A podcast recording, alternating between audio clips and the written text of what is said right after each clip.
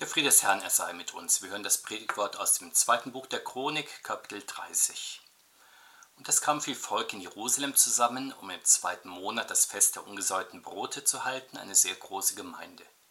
Und sie machten sich auf und entfernten die Altäre, die in Jerusalem waren, und alles, was man zum Räuchern braucht, taten sie weg und warfen es hin an den Bach Kidron. Und sie schlachteten das Passa am 14. Tag des zweiten Monats.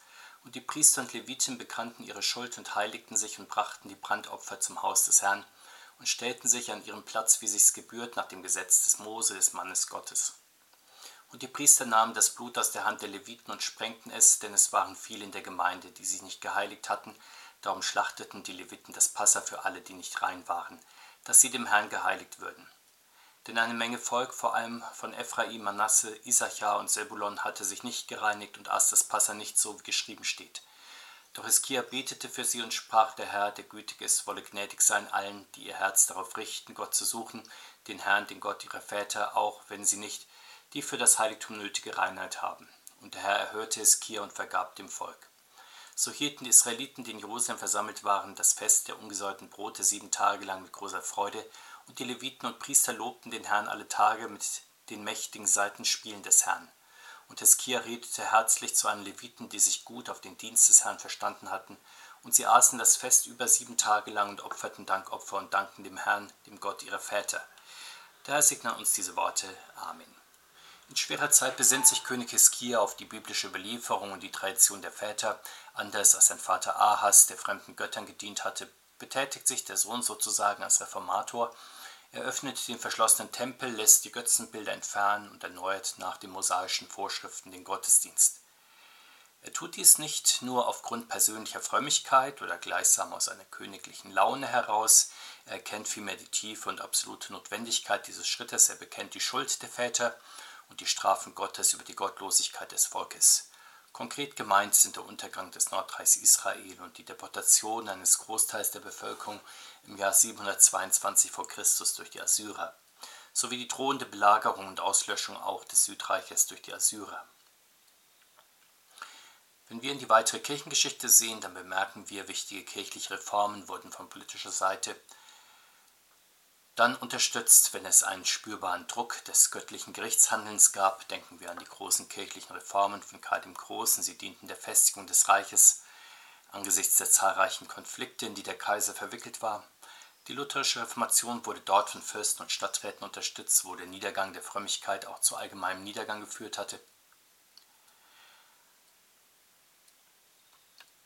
Denken wir schließlich auch an manche kirchliche Neuordnung nach 1945. Sie fand öffentliche Unterstützung, weil der Zusammenbruch des ideologischen Staates offenkundig geworden war, ähnlich 1989.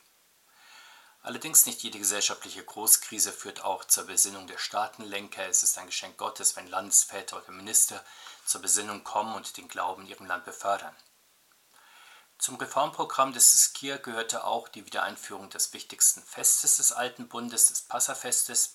Wir erfahren, dass dieses nicht erst seit den Zeiten des König Ahas zum Erliegen gekommen war, sondern schon seit dem König Salomo. Damit ist gesagt, dass im Jerusalemer Tempel nicht oder sehr selten ein zentrales Passafest gefeiert worden war. Wenn, dann wurde dieses offenbar nur lokal begangen, in den Häusern, vielleicht auch in den Gemeinden vor Ort. Der König lädt nun zu einer zentralen Passafeier nach Jerusalem ein und dies nicht nur in seinem Reich, sondern durch Boten auch unter den wenigen, die im Nordreich noch übrig sind. Er möchte damit der mosaischen Bestimmung genügen, dass das ganze Volk dieses Fest feiern soll. Zudem soll das Mahl der Befreiung auch den Deportierten dienen, sodass Gott sie zurückkehren lässt. Allerdings die einladenden Boten ernten unter der Restbevölkerung Israels überwiegend Hohn und Spott, einige wenige aus den Stämmen kommen. Die Judäer sind offenbar vollzählig.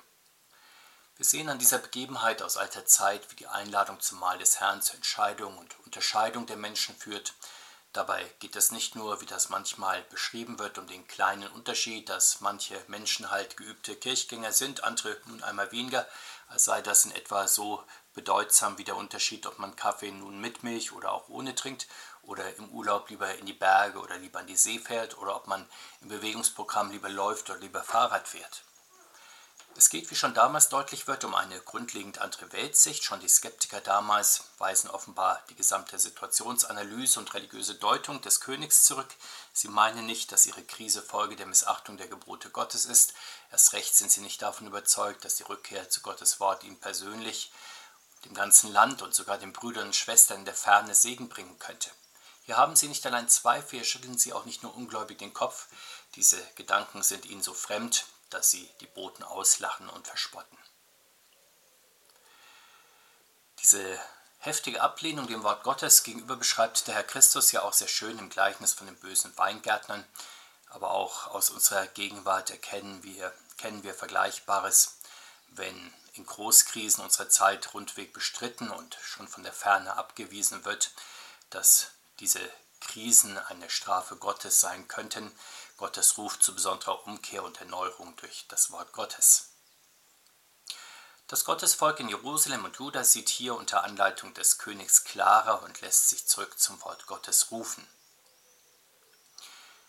Wir erfahren zunächst, dass im Gottesvolk die Umkehr zu Gott dann sehr konkret wird. Die Festgemeinde entfernt in Jerusalem die Altäre auf den Straßen und Höhen. Gemeint sind die Altäre, dazu dienten, die Naturgottheiten Baal und Astarte sowie auch die Fremdgötter, also die Götter der nicht-kanaanäischen Völker, der Nachbarvölker zu verehren. Ähnliches geschieht auch heute, wenn wir uns auf die Feier des Heiligen Mahles vorbereiten, besonders in der Beichte. Hier wenden wir uns ja von den Mächten und Menschen dieser Welt ab, die unsere Zeit, Kräfte, unsere Hingabe, ja unsere Verehrung fordern oder auch erschleichen. Und wir geben uns neu und ganz dem dreinen Gott hin, unserem Schöpfer, Erlöser und Heiligmacher, um in ungeteilter Gemeinschaft mit ihm zu stehen. Wir fahren weiter, dass auch die Priester und Priesterhelfer, die Diakone sozusagen, ihre Schuld bekennen, sie heiligen sich Gott, dann bringen sie das Opfer dar. Es wird auch erklärt, warum das nötig war, denn das Passalam wurde üblicherweise von den Hausvätern dargebracht. Die Priester aber opfern nun stellvertretend für die aus dem Nordreich, die nicht die nötige Reinigung vollzogen haben. Für sie opfern sie und sprengen das Blut an den Altar. Der König betet auch für sie um Gottes Gnade. Wir erfahren, dass Gott diese Bitte auch erhört. Die Reformatoren haben uns gelehrt, dass genau gesagt nicht wir uns in der Beichte heiligen, sei es nun durch unsere Reue, unser Sündenbekenntnis oder durch die gesamte Feier, diese Heiligung vollbringt natürlich Jesus Christus, indem er uns durch seine Diener Vergebung der Sünden zusprechen lässt, aber im Ergebnis und als Gnadengabe Gottes bedeutet die Beichte dann in der Tat Heiligung. Wir werden aus lauter Güte von Gott geheiligt und es ist gut, wenn wir das in der Vorbereitung auf das heilige Mahl an uns vollziehen und dabei auch für die beten, die mit uns am Altar stehen, aber sich vielleicht im Vorfeld nicht vom Herrn haben heiligen lassen, dass ihnen auch Gnade vom Herrn zuteil werde. Wir erfahren schließlich über dieses Passafest, dass es in großer Freude zunächst sieben Tage gefeiert wurde und dann noch einmal um sieben Tage verlängert wurde. Wir hören, dass an diesen Tagen fröhliches Gotteslob mit Gesang und mit Instrumenten betrieben wurde dass an allen Tagen Dankopfer gebracht und dankbar vor Gott gegessen und getrunken wurde. In der Kirche ist bekanntlich die Feier des Heiligen Mahles nicht an ein bestimmtes Datum, an eine bestimmte Dauer sowie an einen bestimmten Ort gebunden. Der Apostel Paulus macht deutlich, dass eine solche Fixierung der christlichen Freiheit widerspricht.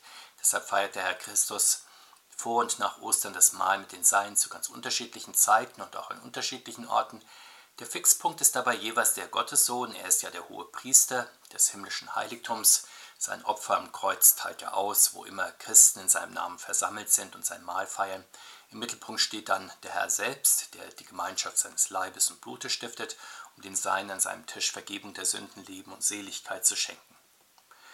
Das also ist die Mitte dieser Feier, nicht aber, wie man manchmal den Eindruck hat, die Christen, die sich dann selbst und ihre Gemeinschaft untereinander feiern oder gar nur dann zum Mahl des Herrn in der Kirche zusammenkommen mögen, wenn es im Anschluss dann eine richtige Feier gibt mit tüchtig Essen und Trinken und am besten noch Blasmusik. Oder wenn Menschen ihre Teilnahme am Mahl des Herrn abhängig machen vom stimmungsvollen Kirchenraum oder der erhebenden Kirchenmusik oder vom erlauchten Kreis der Anwesenden. All das ist ja nachrangig, vorrangig und entscheidend ist die leibliche Gegenwart des Herrn an seinem Tisch und die Gemeinschaft seines Leibes und Blutes, die er stiftet. Noch ein Gedanke zu den Abendmahlstagen, weil der Herr und die erste Kirche häufig das Heilige Mahl gefeiert haben, hält es unsere Kirche auch so. Eine Beschränkung der leiblichen Gemeinschaft mit unserem Herrn auf einen Tag im Jahr oder die christlichen Hochfeste ist nicht sachgemäß. Unsere Kirche hat auf die Praxis der Ostkirche zurückgegriffen und die wöchentliche Feier des Heiligen Mahles befürwortet. Es ist gut, wenn man als Christ wöchentlich in der Altargemeinschaft mit dem Herrn stehen kann, aber möglich ist auch, dass man zu gewissen Zeiten sogar mehrmals wöchentlich das Heilige Mahl empfängt. Denken wir an die Praxis der ersten Kirche in Jerusalem und an Festzeiten wie Weihnachten und Ostern, in denen wir manchmal die Woche mehrfach am Tisch des Herrn stehen dürfen und dann in besonderer Weise erfahren, dass er durch seine rettende und helfende Gegenwart Herr unserer Zeit und seiner Kirche ist. Diese durch den Herrn besonders geheiligten Zeiten lassen uns schmecken und sehen, wie freundlich der Herr ist. Sie machen uns bereit zum Dankopfer, so wie das schon bei der Passafeier des Iskir der Fall ist. Auch durch das willige Opfer des Königs dürfen die Feiernden die Freundlichkeit Gottes erfahren. Sehen wir abschließend noch auf die Folgen der großen Passafeier. Nachdem die Priester durch Gebet und Segen das Volk entlassen hatten, kehrten die Menschen in ihre Städte und Dörfer zurück. Wir erfahren, dass ihre Gottesgemeinschaft nicht folgenlos bleibt, sondern kräftige Segenswirkungen in ihrem Alltag nach sich zieht. Nachdem sie den Gottesdienst des lebendigen Gottes erlebt haben, kehren sie dem Götzendienst auch in ihrem Alltag den Rücken. Sie zerstören alle Götzenbilder, Opferhöhen, Götteraltäre und damit beenden sie den Götzendienst, die Naturreligion und die Verehrung anderer Gottheiten. Ähnliches wird auch bei uns geschehen, wenn der Herr Christus, der an seinem Tisch leibhaftig in uns eingegangen ist, mehr und mehr unser Leben bestimmt und sein Geist in uns wohnt.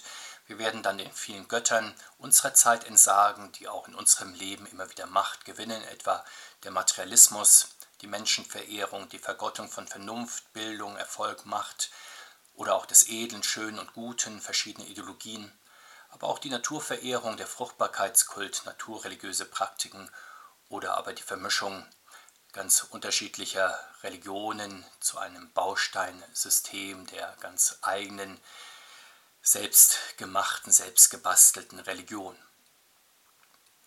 Durch die Gabe der Geisterunterscheidung, die uns der Herr in seiner Gemeinschaft ausschenkt, werden wir all das Klare sehen und in seinen geistlichen Gefahren auch erkennen und dann zwischen Gott und Abgott, zwischen Christus und Baal, zwischen wahrer und falscher Kirche zu unterscheiden lernen. So beten wir, Herr Jesus Christus, schon bei unserer Taufe hast du uns versprochen, dass wir mit dir leben, sterben und auch verstehen werden. Du hast uns bei unserer Taufe das weiße Kleid der Gerechtigkeit angezogen und erneuerst es uns in deinem Mahl.